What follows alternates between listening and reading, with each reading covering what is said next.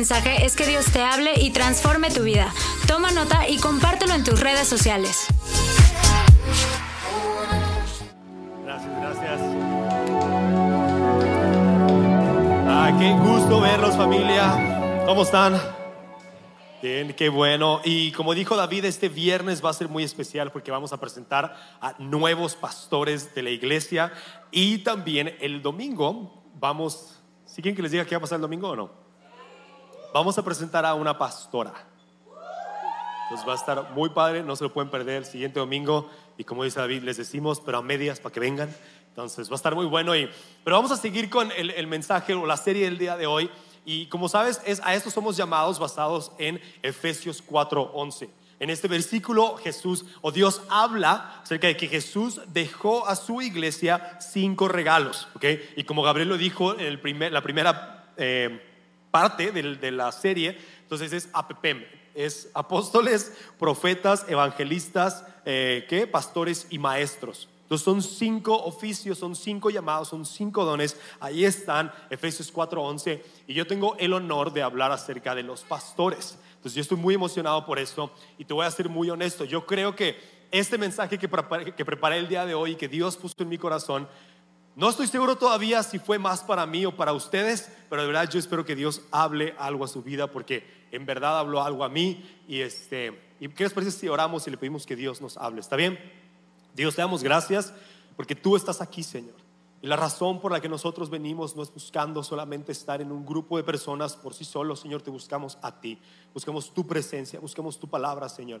Yo te pido que el mensaje del día de hoy, así como ha venido a traer algo a mi vida en esta temporada, estoy seguro que va a traer algo a cada persona que está aquí. Y te doy gracias por lo que tú vas a hablar en el nombre de Jesús. Y todos decimos, amén. Entonces, Quiero empezar contándoles algo que pasó en mi vida hace varios años, eh, unos meses después de que yo le entregué mi vida a Jesús. Eh, yo estaba en Estados Unidos, en California, me invitaron a un campamento de jóvenes y cuando fui a este campamento de jóvenes, en una de las sesiones al final, el, el pastor que estaba predicando, le estaba hablando acerca de cuando Dios lo llamó a ser pastor a él. Entonces yo me acuerdo que cuando estaba escuchando esto, mi corazón estaba latiendo muy rápido y él terminó su mensaje con Ageo 1.8. Lo que dice Ageo 1.8 es Dice, vayan a los, a los montes, vayan a los bosques, dice, y recojan madera y reconstruyan mi casa. Entonces este pastor terminó con eso y lo que dijo fue, si tú sientes que Dios quiere que tú reconstruyas la casa de Dios, toma la madera, nos habían dejado un pedacito de madera ahí en la silla a todos los jóvenes, de toma la madera y llévala al bosque. Y entonces una luz se prendió porque estábamos ahí como en un bosque, se prendió el bosque. Yo me acuerdo que corría hacia allá, ¿no? Yo solo, pero pues fui allá como loco y llegué ahí, pues era como de, ¿y ahora qué? ¿No? Y entonces estaba una, una, de las líderes ahí y le dije, pues sabes que acaba de pasar esto, mi corazón está latiendo rápido, pues no sé qué significa. Y lo que ella me dijo marcó mi destino para siempre, porque me dijo, yo creo que Dios te está llamando a ser pastor. Yo creo que Dios te está llamando a, hacer, eh, a dedicarse a su iglesia de tiempo completo y a construir su iglesia. Y desde ese momento yo me acuerdo que eso entró en mi corazón y me quedé como, ok, va, le damos, ¿no? Eso fue hace 15 años y ahora estoy aquí. Y después de muchos años, por la gracia de Dios, fuimos a estudiar a Sydney, Australia, mi esposa y yo, y después de unos años regresamos aquí y aquí estamos haciendo esto. Y entonces tal vez escuchas este mensaje y es como de, bueno, pues yo nunca he ido a un campamento de jóvenes donde me da un pedacito de madera, me llaman al bosque, salgo corriendo y alguien me dice algo. ¿No? ¿Alguien ha tenido esa experiencia alguna vez en su vida? ¿No? Ok, ya sabía. Entonces, es como, pues porque este mensaje es para mí, ¿no? Porque yo creo que hay algunos de ustedes aquí que de verdad Dios los llamó en algún momento a ser pastores. De verdad lo sé que Dios puso algo en su corazón. Hace años sintieron algo, sintieron un llamado en su corazón y, y aunque no necesariamente tiene que ser eso, ser pastores tal cual con un título y, y trabajar en una iglesia, tal vez tienen ese llamado y ese corazón y ese don de pastor. Y tal vez algunos de ustedes el día de hoy lo van a sentir. Van a sentir como Dios llama a sus vidas a hacer algo significativo en el reino de una forma muy contundente como, como pastorear personas. Pero hay otro tipo de pastores también. Son cada uno de ustedes que son jefe de familia. O cada uno de ustedes que se va a convertir en jefe de familia, como mi querido Eric aquí, que caso la semana que entra. Y cada uno de ustedes se va a convertir en, en, jefes de familia o ya son jefes de familia y por lo tanto son pastores en su familia, sean hombres o mujeres. Entonces Dios quiere usarlos a ustedes para pastorear su casa, para pastorear personas, para pastorear estudiantes, para pastorear gente que está a su alrededor. Entonces el día de hoy yo quiero hablarte acerca de tres cosas que yo creo que necesitamos saber. Pero antes de esto, yo siento que necesitamos aclarar por qué necesitamos pastores, ¿no? Y pues la analogía es muy clara, necesitamos pastores porque somos ovejas, ¿no? Y, no es como que algunos aquí echen lana o hagan B, perdón. Pero, tenemos algunas características literalmente de las ovejas, porque la Biblia toma estos ejemplos y los usa para que los entendamos, ¿no? Son parábolas o son alegorías que nos ayudan a entender algunas cosas complejas de una manera más simple. Entonces tú y yo somos ovejas. Y como las ovejas, yo investigué, hay cuatro cosas que yo vi que creo que nos parecemos o que nos ayudan a saber cómo una oveja necesita pastor.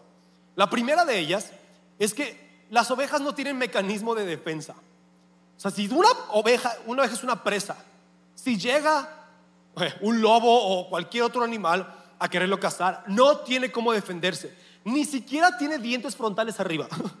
Entonces no es como que pueda morder, o sea, de verdad no tiene manera de defenderse. La única cosa que han dicho es que a veces han visto ovejas pateando hacia atrás para defender a sus crías. A veces, ni siquiera es tan común. Entonces no se pueden defender. Su único mecanismo de defensa es huir, ¿no? Correr. Pero el problema con que huyen es que no tienen buen sentido de dirección y caminan chueco. Literalmente no pueden caminar en línea recta. Por la posición de sus ojos y de su cabeza, caminan como así, ¿no? Algunos de ustedes también caminan, es Este, es broma. Pero esa es otra. Otra de ellas es, aquí las tengo apuntadas porque no quiero que se me olvide, hay unas muy interesantes. Y otra de ellas, quizás es, una de, las que yo creo que es, más chistoso, pero nos refleja un poquito, es que si una oveja se cae no se puede levantar sola. Literalmente, si se caen así en el lomo, no tienen manera de pararse. La única manera es que llegue un pastor y las ayude a ponerse de pie. Y la última, que quizás es la, más gráfica, pero está muy curiosa, es que muchas razas de ovejas no tienen un, sistema para pelechar. O sea, no es como que le sale lana y la van tirando. No, hay algunas que sí, algunas ovejas salvajes que sí, pero la mayoría no. Y se encontraron un día a una oveja que se llamaba Sheila. Les voy a enseñar una foto de Sheila. Después de seis años de haber estado perdida, pues le creció poquito, poquita lana, ¿no? Y se la encontraron tirada en su costado, deshidratada, casi muriéndose. Y después ya la raparon y quedó como, pues ven sus patas, literal de ese tamaño era, todo lo demás le sobraba. Entonces, somos, somos ovejas y las ovejas necesitamos pastores. Pero lo primero que tenemos que hacer es saber que somos ovejas y que necesitamos un pastor. Pero antes de pasar a, a, los pastores locales y a la gente que Dios ha puesto como nosotros aquí como iglesia, y, ustedes en sus casas y algunos de ustedes que tal vez hasta están en una empresa, pero a veces su rol se convierte más de pastor que de director. Creo que, creo que es importante reconocer que, que hay un pastor que necesitamos y su nombre es Jesucristo. ¿sí? Porque en Hechos 20:28 habla acerca de esto. Habla acerca de que Jesús compró a, su pueblo, Jesús nos compró a nosotros. Si podemos poner Hechos 20:28, por favor. Empieza hablando acerca de eso. Dice, entonces cuídense a sí mismos y cuiden al pueblo de Dios. Está hablando acerca de los pastores. Dice, alimenten y pastoren al rebaño de Dios. Su iglesia, comprada con su propia sangre, sobre quien el Espíritu Santo los ha designado líderes. Entonces, Jesús, hay una, hay una parte en la Biblia que me encanta, que está en Pedro, que llama a Jesús el príncipe de los pastores. Y esta frase del príncipe de los pastores me fascina, porque le da el lugar que tiene. Le da el lugar a Jesús que tiene. También está en Juan 10, dice, soy el buen pastor. Eso dice Jesús, yo soy el buen pastor. Y en Hebreos dice que Jesús es el gran pastor. Entonces, Él es el dueño del rebaño, Él es el dueño de las ovejas, Él es el gran pastor. Y David lo sabía, en el Salmo 23 dice, el Señor es mi pastor. Y nada me faltará, dice, tengo todo lo que necesito, dice NTV. Tengo todo lo que necesito. Si Jesús es mi pastor, entonces tengo todo lo que necesito. Si Robbie es mi pastor, no tienes nada de lo que necesitas. Pero si Jesús es tu pastor, tienes todo lo que necesitas. Y esto es importante obviamente para las ovejas saberlo, ¿no? Porque ¿qué puede pasar? Puedes pensar que entonces necesitas a un pastor, pero no necesitas a un pastor. Bueno, sí, vamos a ver más adelante, pero necesitas al pastor, al príncipe de los pastores, al gran pastor, al buen pastor, porque Él es el dueño del rebaño. Él es el patrón. Y ahorita vamos a ver algo cuando le habla Dios a, sus pastores en Ezequiel, es una cosa impresionante. Pero tú y yo necesitamos saber eso. Porque en el momento en el que esta relación se desvirtúa y pensamos que necesitamos a un pastor en vez de el pastor, o cuando los pastores piensan que el rebaño es suyo, que las ovejas son suyas, cosas malas pasan. Abusos pasan, cosas complicadas pasan. Y me puse a investigar esto en las semanas que he estado preparando. Y después de leer varias cosas, encontré un artículo que entrevistó a muchas personas de iglesias que se habían disuelto porque el pastor cayó, abusó, renunció o algo por el estilo, ¿no? Entonces hablan acerca de cuatro cosas que, que un pastor tiene cuando él cree que es dueño de las ovejas en vez de Jesús. Lo primero es que obtiene un beneficio personal. Obtiene un beneficio personal de pastorear. Ese beneficio puede ser afirmación, simplemente puede ser algo muy, muy emocional porque todo el mundo lo afirma y lo alaba. Ay, pastor, qué gusto verlo, qué bien se ve con su corbata, ¿no? O, lo que sea, o ay, pastor, qué buen mensaje. Y ese pastor vive de eso, ¿no? Ese pastor vive de eso, vive de, la afirmación de las ovejas, en vez de vivir de, de el pastor, vive de las ovejas. Entonces, uno es eso. La otra cosa que, que puede pasar es que se rehúsa a rendir cuentas. Encuentras pastores y estuve leyendo, escuchando un podcast que de una iglesia que cayó muy grande en Estados Unidos y hablan acerca de cómo este pastor se negaba a rendir cuentas y en el momento en el que alguien de su consejo de pastores le pedía cuentas, lo corría. ¿Sí? Hasta rompía como las, las reglas o los estatutos de la iglesia para deshacerse de esa persona. Y entonces el abuso empieza a suceder ahí. La otra cosa es que y quizás esta es de las más fuertes, pero más discretas, que recompensan lealtad sobre devoción. Es, no me importa que tanto ames a Dios y que tanto ores y que tanto lo busques mientras me seas leal a mí. Imagínate, ¿no? O sea, que un pastor haga esto y la última ahí es, se niegan a ver lo que está mal en ellos y en la iglesia. Y lamentablemente hay esto y, Jesús, Dios le habla muy fuerte a sus líderes, a sus pastores en Ezequiel 34 es todo un capítulo de esto. Si quieres, verlo a leer después. Pero yo te voy a leer algunos versículos, Ezequiel 34, de 9 al 11, donde dice, por lo tanto, pastores, oigan la palabra del Señor. Esto dice el Señor soberano. Ahora me declaro enemigo de estos pastores y los haré responsables de lo que sucedió, de lo que le sucedió a mi rebaño. Les quitaré el derecho de alimentar al rebaño y no dejaré que sigan alimentándose a sí mismos. Rescataré de su boca mi rebaño las ovejas ya no serán su presa.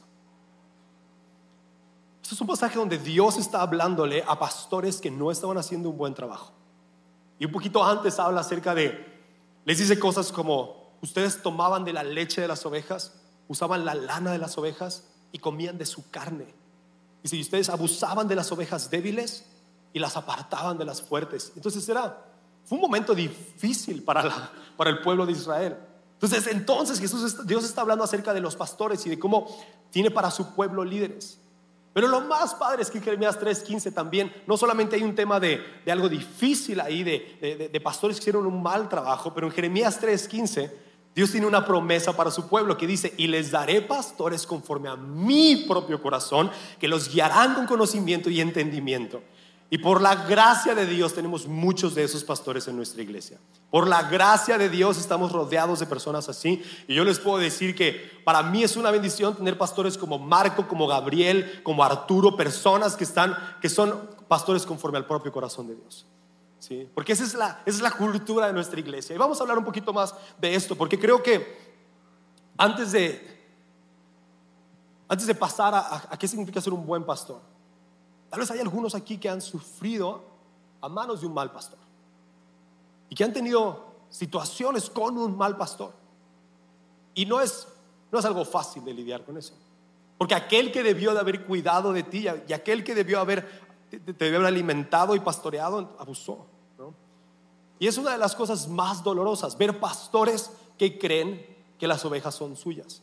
Yo me acuerdo cuando estábamos en Sydney, Ah, un día se paró uno de los pastores en una reunión de todos los estudiantes y con todos los maestros y los líderes ahí, dijo algo que yo me quedé como, wow, o sea, ok, así debe de ser, ¿no?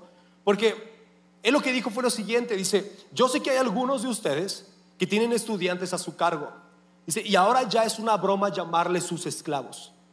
Y entonces los agarran y los mandas por el café y los mandas por la tintorería y los mandas a llevar no sé qué y a traer no sé cuál y te hacen favores personales. Dice, y Dice, y no quiero volver a escuchar, dijo este pastor, a ninguno de ustedes que les llaman así. Y no quiero volverles a escuchar a que lo están mandando a hacer sus, sus mandados personales. Ahora entiendo cuando eso viene de un corazón de, ah, pues es su favor. Pero yo me acuerdo que yo estaba escuchando y yo, ah, qué buena onda, yo no voy a tener que ir por lates, ¿verdad? A la cafetería. Porque era eso. O sea, había esa cultura ahí donde los pastores se sentían dueños o los líderes se sentían dueños de la gente y los mandaban para acá y para allá y así. Y entiendo si alguien tiene el corazón de servicio y quiere traerle un café a alguien, pues no hay ningún problema, ¿no? Pero cuando esa es la cultura de ese lugar, no está bien. Porque las ovejas no se hicieron para servirle al pastor. El pastor se hizo para servirle a las ovejas. Y así debe de funcionar. Entonces tal vez tú, nomás te quiero recordar lo que dije al principio. Tal vez tú dices, ay, bueno, pero yo no soy pastor. Seguramente estás pastoreando a alguien. Seguramente estás pastoreando a tu familia o a alguien cerca de ti o a alguien en tu trabajo. Y Dios te puso a cargo de alguien. Tal vez informalmente. Seguramente la mayoría de aquí no tiene el título de pastores. Pero Dios te puso a pastorear a alguien. Y cada uno de nosotros somos responsables de eso que Dios está haciendo a través de nosotros. Pero vamos a, vamos a ir hacia, Hechos 20, 28, que lo leímos hace un momento. Porque ahí es donde vienen tres cosas que yo creo que, que los pastores conforme al propio corazón de Dios deben hacer. Y son tres cosas y, y empieza diciendo esto. Dice entonces, cuídense a sí mismos. Y la primera es, y cuiden al pueblo de Dios. La segunda es, alimenten. Y la tercera es, y pastoreen al rebaño de Dios. Son estas tres cosas. Tú y yo, como pastores, ya seas un pastor formal o informal, estamos llamados a cuidar, alimentar y pastorear a las ovejas. Es lo que Dios quiere que hagamos con nuestras vidas. Y vamos a agarrar cada uno de estos, porque el primero se trata acerca de cuidar. Y yo me acuerdo la primera vez que me sentí cuidado como oveja. Y de hecho te voy a decir dos rápidas. La primera fue cuando estaba en Estados Unidos en este tiempo donde me convertí, Dios me llamó a ser pastor, me acuerdo que yo iba en el carro con, con una líder, con la pastora, era una misionera cubana, ya estaba grande y, fue una bendición en mi vida. Y yo me acuerdo que me dijo, yo tenía ahí una novia que no era Bárbara, pero no le digan, no sabe. Ah, es que no es Bárbara. Y este, íbamos en el carro y me dice, oye, pues ¿por qué no le ibas al cine? Le digo, pues porque no tengo dinero, es re caro el cine acá en Estados Unidos. Y entonces me acuerdo que ella agarró su cartera y me dio 100 dólares me dijo, llévala al cine. Yo en ese momento dije, nunca había hecho algo por mí así. O sea, era como, ¿qué está pasando? ¿No? Y en algún momento entendí, órale, o sea, me está cuidando. Entonces, si necesitas algo, aquí tú pasa con un pastor y te va a dar. Ah, si broma. Este, si quieres llevar a tu novia al cine no tienes dinero, ve con David Campos, el pastor de los jóvenes, y él te pone en la gema también. Y este, es broma. Y, o pides o tal vez te lo da. Yo, yo me acuerdo que me quedé así de, qué buena onda. Pero después hubo otro momento aquí en Palabra de Vida. Estábamos en la casita de aquel lado y estábamos en, la reunión de jóvenes. Y Esteban Ornelas, que era nuestro líder de jóvenes en ese momento, nos vio que estábamos platicando con un vato que venía por primera vez. Y el chavo se veía bien, buena onda, empezó a platicar con nosotros y a decirnos un montón de cosas, como que sabía mucho de la Biblia. Y de repente me acuerdo que él dijo algo como, Sí, y yo soy un ángel de Dios, que Dios me dio el llamado para venir aquí y decirles el mensaje. Y nos empezó a decir una sarta de cosas que yo estaba así, ¿qué onda, no? Y me acuerdo que llegó Esteban y empezó a escucharlo y nos dijo, oigan, pásenle para allá. Pero pues como somos bien netiches nos quedamos ahí escuchando poquito. Y me acuerdo que le dijo a este cuate, le dijo, no quiero que vuelvas a venir a esta reunión de jóvenes. No tienes permiso de venir aquí, lo que tú estás haciendo no está bien, no te quiero volver a ver aquí. Lo corrió. Y yo así de, ah, órale, ¿no? Y luego un día que pasó, no algo tal cual, pero yo como pastor de jóvenes estamos en el otro auditorio y empezó un vato, se vino como, se fue como la plataforma de allá y empezó a grabar con su celular de una forma muy rara a las chavas que estaban cantando en la plataforma, ¿te acuerdas? Y hubo que estábamos ahí y empezamos a contar como, ¿qué onda, qué onda, qué onda? dije, no, no está bien. Y lo agarré y le dije, ven para acá. Y me lo llevé así como a una esquina y, ah, se crean. Este, no, y le dije, le dije, oye, ¿qué estás haciendo? No, pues estaba grabando la alabanza. Y pues grábala desde acá. No, es que me gusta de cerquita. Y sentí algo así en mi interior y le digo, te voy a decir una cosa. Yo quiero que vuelvas a este grupo de jóvenes. No te quiero volver a ver aquí. Si quieres venir, puedes ir el domingo a la iglesia, sentarte atrás y sentarte y escuchar. Pero no se te ocurra volver a venir a la reunión de jóvenes. ¿Me estás corriendo de la iglesia? Simón, hazle como quieras. ¿no? Puedo hablar con Gabriel. Y ya, creo que ni habló con Gabriel. Qué bueno, porque no sabía si me iba a regañar. Pero es eso, es proteger a la iglesia. No, esa es una parte del pastor, es proteger a la iglesia. Y tal vez pueden ser así de radicales y hay otras historias un poquito más difíciles, pero, pero aparte de proteger a la iglesia, sí se trata de cuidarla. de cuidar gente, de estar ahí. Aquí está Rebe. No queremos todos aquí. Acaba de fallecer hace poquito Miguel Ángel y yo me acuerdo de haber ido a orar por él y abrazarlo ahí, quedarme un ratito con él abrazado. Y tener momentos difíciles y pasar cosas difíciles con, con personas que amamos y que estamos ahí. Que, y si tú no te has sentido cuidado en algún momento, ay, perdón. Pero es nuestra labor cuidar a la gente. Es nuestra labor cuidar a la gente. Es el llamado que tú y yo tenemos. Si tienes pastor en tu familia, tu labor es cuidar a tu familia. En muchos aspectos. Lo segundo es, es, alimentar. Y en 2 de Timoteo 4.1, Pablo le habla de esto a Timoteo y le dice, en presencia de Dios, me encanta esa introducción grande que tiene, dice, en presencia de Dios y de Cristo Jesús, quien un día juzgará a los vivos y a los muertos cuando venga para establecer su reino sea, cheque la introducción, te esperas que va a decir algo así como, wow, no, ¿qué va a decir? Te pido encarecidamente, predica la palabra de Dios. Esa introducción enorme que Pablo le da a Timoteo de, o sea, Dios en el cielo, en su trono, y va a venir, y va a juzgar, y va a hacer, predica, enseña. Y dice, mantente preparado, sea o no el tiempo oportuno, corrige, reprende y anima a tu gente con paciencia y buena enseñanza. Estas últimas dos cosas, con paciencia y buena enseñanza. Porque no es fácil tener paciencia a veces. Yo me acuerdo de momentos de estar en mi oficina con alguien y es como que quieres agarrarlo y así, ¿no? Porque le estás enseñando buena enseñanza, pero como que nomás no la agarra, ¿no? Pero dice, pero con paciencia. Porque un pastor que no tiene paciencia piensa que la oveja es suya en vez de que las ovejas sean de Dios y que Dios haga la obra y de no llegar no tienes que decirle a alguien lo que tiene que hacer y cómo hacerlo y cuándo hacerlo. Es, mira, esto es lo que Dios quiere en tu vida. Esto es lo que Dios te quiere dar. ¿Cómo es? ¿Lo quieres? ¿Te ayudamos? ¿Te puedo, ¿Te puedo guiar en algo? ¿Te puedo ayudar con algo? No. Ah, bueno, pues ahí está. Y buena enseñanza, porque a veces es muy fácil diluirlo para que ah, se suavice un poquito. Y tal vez no decirle a alguien directamente lo que tiene que hacer. Porque a veces honestamente te sientes como, como si, ah, lo voy a ofender. Pero pues no lo vas a ofender tú, le vas a decir lo que dice Dios de su vida. Y lo que Dios quiere hablar a su corazón. Y, lo más probable es que, claro que es difícil. Claro que si a alguien que está adulterando le dices que lo que dice Dios, claro que va a ser complicado. Pero no se trata de hacerlo sin paciencia, se trata de dejar ahí la enseñanza, de cuidar, de alimentar y la, y la última es pastorear. Y esta quizás se sienta como que es como, ah, pues sí, todo pastorea, ¿no? Pero, pero esta palabra pastorear se trata acerca de guiar, de reunir, de, de, apuntar hacia el lugar correcto. Y me encanta cómo el, el apóstol Juan el Bautista en Juan 3 habla acerca de esto. Porque Juan tenía una visión muy especial acerca de la iglesia, acerca de quién era Jesús y de quién era Él. Porque dice, es el novio quien se casa con la novia. Y el amigo del novio simplemente se alegra de poder estar al lado del novio y oír sus votos. Entonces está el novio ahí parado y está la novia ahí parada. El rol del novio es quedarse ahí parado y oír sus votos. Y dice, por lo tanto, oír que Él tiene éxito me llena de alegría. Él debe tener cada vez más importancia y yo menos. Cada vez Jesús debe tener más importancia y el pastor menos. Cada vez necesitamos, la labor del, del pastor es conectar a la novia con el novio, a la iglesia con Jesucristo. Esa es la labor del pastor. La labor del pastor no es estar ahí en medio y decir, ah, ¿qué onda? ¿Qué quieres decir? Deja yo te digo. A ver, ¿tú qué quieres decir? Ah, deja yo te digo. La razón por la que venimos aquí arriba y decimos algo es para poder conectarte más con Dios. Es para que puedas llegar cerquita de Dios. Y es como hemos platicado con algunas personas, es que, no, si es que pues, siempre he creído en Dios, pero nunca he tenido cómo acercarme, nunca he entendido cómo acercarme bien a Dios. Y es como, bueno, te queremos explicar. Tenemos cosas toda la semana donde queremos explicarte cómo estar más cerca del novio, cómo estar más cerca de Jesús, cómo llegar más a Él. El error es pensar que el trabajo del amigo del novio es cotorrear con la novia.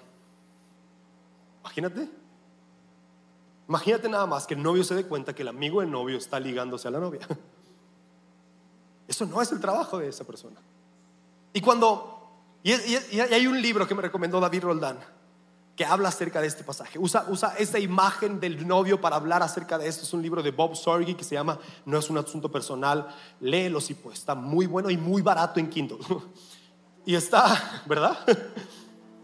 Y habla acerca de algo y le dice algo, este pastor dice algo que Dios le habló.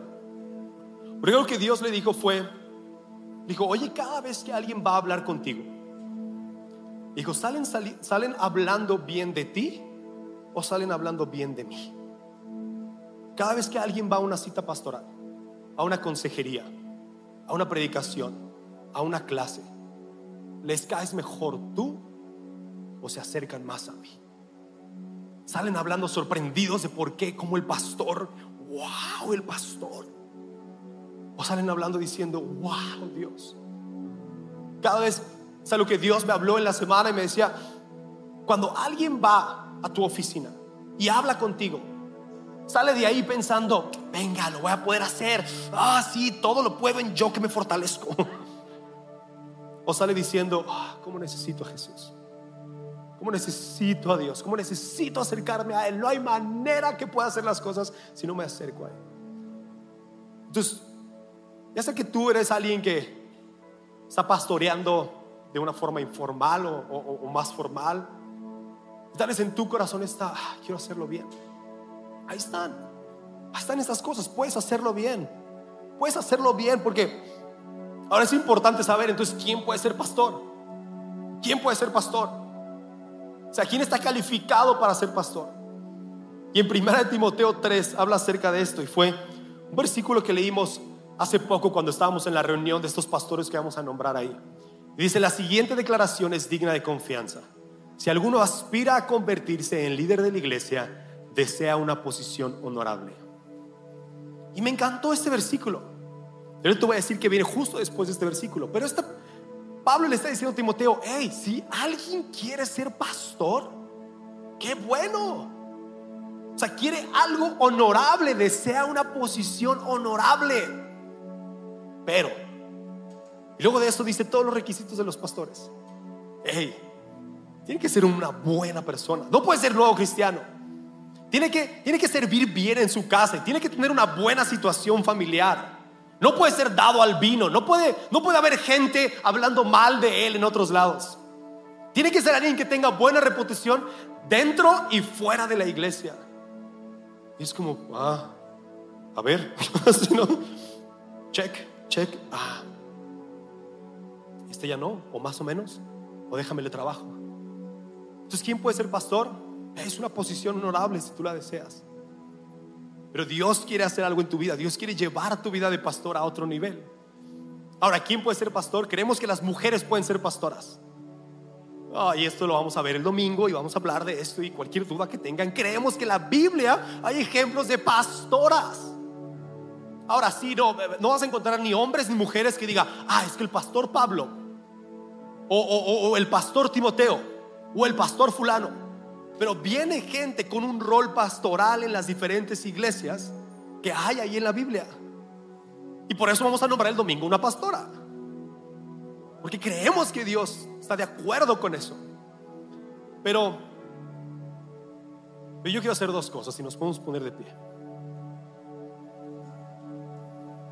Porque cuando yo estaba pensando acerca de, este mensaje y acerca de, bueno, va a haber gente aquí en la iglesia que Dios quiere que sean pastores, ¿no?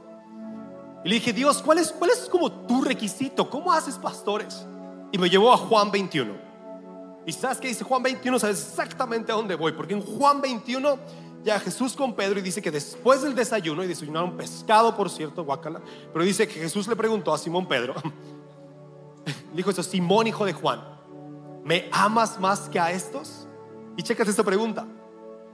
La pregunta es, haber llamado a pastorear. ¿Me amas a mí más que a las ovejas? ¿Te importa más yo y lo que digo yo que lo que dicen las ovejas? ¿O te importa más lo que digan las ovejas y en cuanto quieran que cambies y hagas y deshagas, ahí vas a ir a hacerles caso, ¿no? ¿O quieres quedar bien con las ovejas o quieres quedar bien conmigo? Dice, ¿me amas más que a esto? Sí, Señor, contestó Pedro. Tú sabes que te quiero.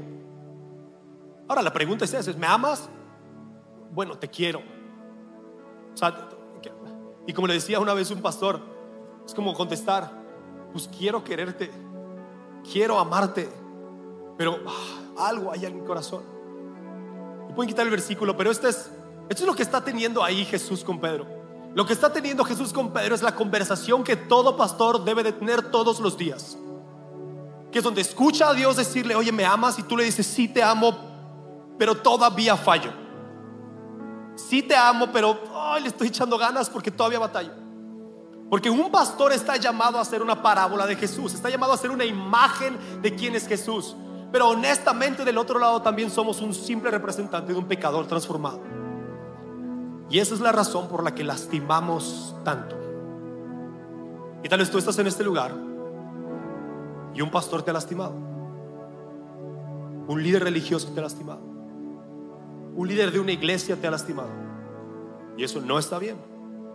Porque aquella persona que debió de haberte cuidado, alimentado, pastoreado, te dañó. Y eso es lo que no está bien. Y, si fue alguien de palabra de vida, perdónanos.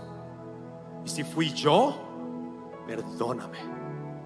Y si fui alguien de otra iglesia, perdónalos también. Porque Dios quiere restaurar algo en tu corazón.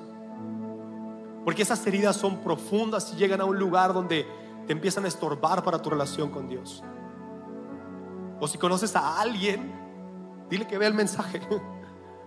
Porque eso, eso es lo que hace que personas no quieran venir a la iglesia. Historias de pastores que creyeron que ellos eran dueños de las ovejas.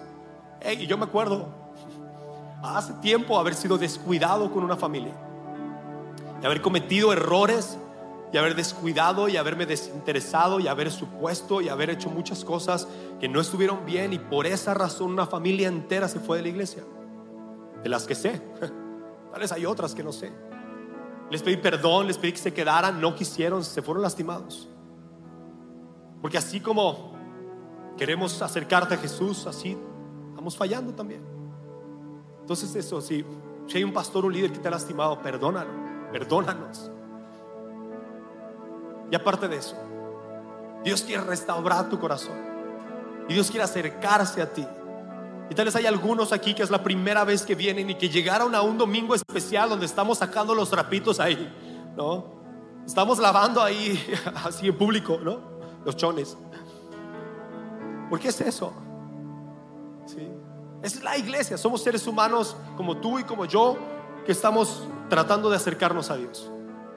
Pero si tú estás aquí el día de hoy y nunca le has entregado tu vida a Dios y dices, ¿de qué se trata esto? ¿Por qué hablan así como tan, ¿Por qué no entiendo muy bien qué está pasando? Y la razón es que nosotros creemos que hace más de dos mil años Jesús vino al mundo y entregó su vida por ti y por mí. Él se entregó ahí en la cruz para poderse convertir en tu pastor y poderte guiarte y poder cuidarte y poder alimentarte y pastorearte y abrazarte y restaurarte y sanarte. Y si tú el día de hoy quieres quieres recibir a Jesús como tu pastor, como tu Señor, como tu Rey, como tu Salvador, te quiero animar a que lo hagas el día de hoy.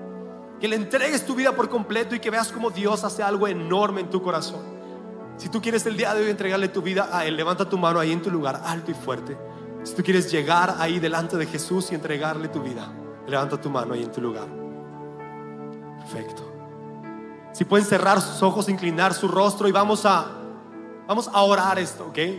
Si me dejas guiarte en esta oración, yo te pido que la repitas desde el fondo de tu corazón. Si quieres entregarle tu vida a Jesús, hazlo desde el fondo de tu corazón con mucha fe. Y vamos a decir, Señor Jesús, el día de hoy te entrego mi vida. Y te pido que perdones todos mis pecados. Que a partir de este momento, tú seas mi Señor, mi Salvador, mi pastor. Te entrego todo lo que soy y te pido que me guíes hasta el final de mis días. En el nombre de Jesús. Amén. Amén. ¿Por qué no damos un fuerte aplauso a estas personas, iglesia, que le entregaron su vida a Dios? Y vamos a terminar con algo, ¿ok? Muy rápido. Y lo que quiero hacer es orar por, por los pastores, por las pastoras. Si tú eres jefe de casa, si tú eres cabeza de tu hogar, entonces déjame orar por ti. Si tú sientes un llamado a pastorear, Si tal vez mientras estaba hablando alguien aquí dijo, ¿qué está pasando? Si siento esto, ¿no? O sea, hay algo ahí en mi corazón que, que, palpita para poder guiar gente y ayudar personas a acercarse a Él. También déjame orar por ti. O si tú hace mucho recibiste este llamado, pero lo rechazaste o, o, o te moviste hacia otro lado y no sabes muy bien qué pasó, entonces déjame orar por ti también porque Dios quiere, Dios quiere renovar ese llamado en tu vida, ¿ok? Entonces si pueden cerrar sus ojos y quien sea que esté en alguna de estas categorías, levante su mano allá fuerte. Si tú eres cabeza de familia, si Dios te ha llamado a ser pastor, si Dios te ha llamado a pastorear en, en, en algún lugar, levanta tu mano. Y Señor, te damos gracias, Dios, porque tú estás en nuestras vidas. Y gracias, Señor, porque tú nos has llamado a pastorear, tú nos has llamado a cuidar, a alimentar y a pastorear tu rebaño, Señor. Ya sea en nuestra familia, ya sea en, las, algún área diferente, Señor, o en la iglesia. Si tú has puesto llamados a alguna persona en este lugar, en el nombre de Jesús, yo te pido, Dios, que tú restaures ese llamado, que tú fortalezcas ese llamado, que nos hagas ver como tú quieres hacer algo en nuestras vidas, Señor. Queremos pastorear tu rebaño sabiendo que tú eres el gran pastor, tú eres el príncipe de los pastores, Señor. Tú eres el buen pastor. No deseamos, no queremos, Señor, reemplazar lo que tú quieras hacer. Queremos complementar eso. Queremos entrar en ese llamado que tú has puesto en nuestras vidas. Y en el nombre de Jesús yo te pido que tú hagas algo enorme en el corazón de estas personas que tienen sus manos levantadas, que sienten un llamado a pastorear, que están pastoreando su familia, Señor. Dales palabra, dales buena enseñanza, dales paciencia, dales lo que tú tienes, Señor, y hazlos pastores conforme a tu propio corazón. Yo te doy gracias, Dios, por eso que estás haciendo en sus vidas. En el nombre de Jesús, en el nombre de Jesús. Y vamos a adorar la iglesia, vamos a cantar.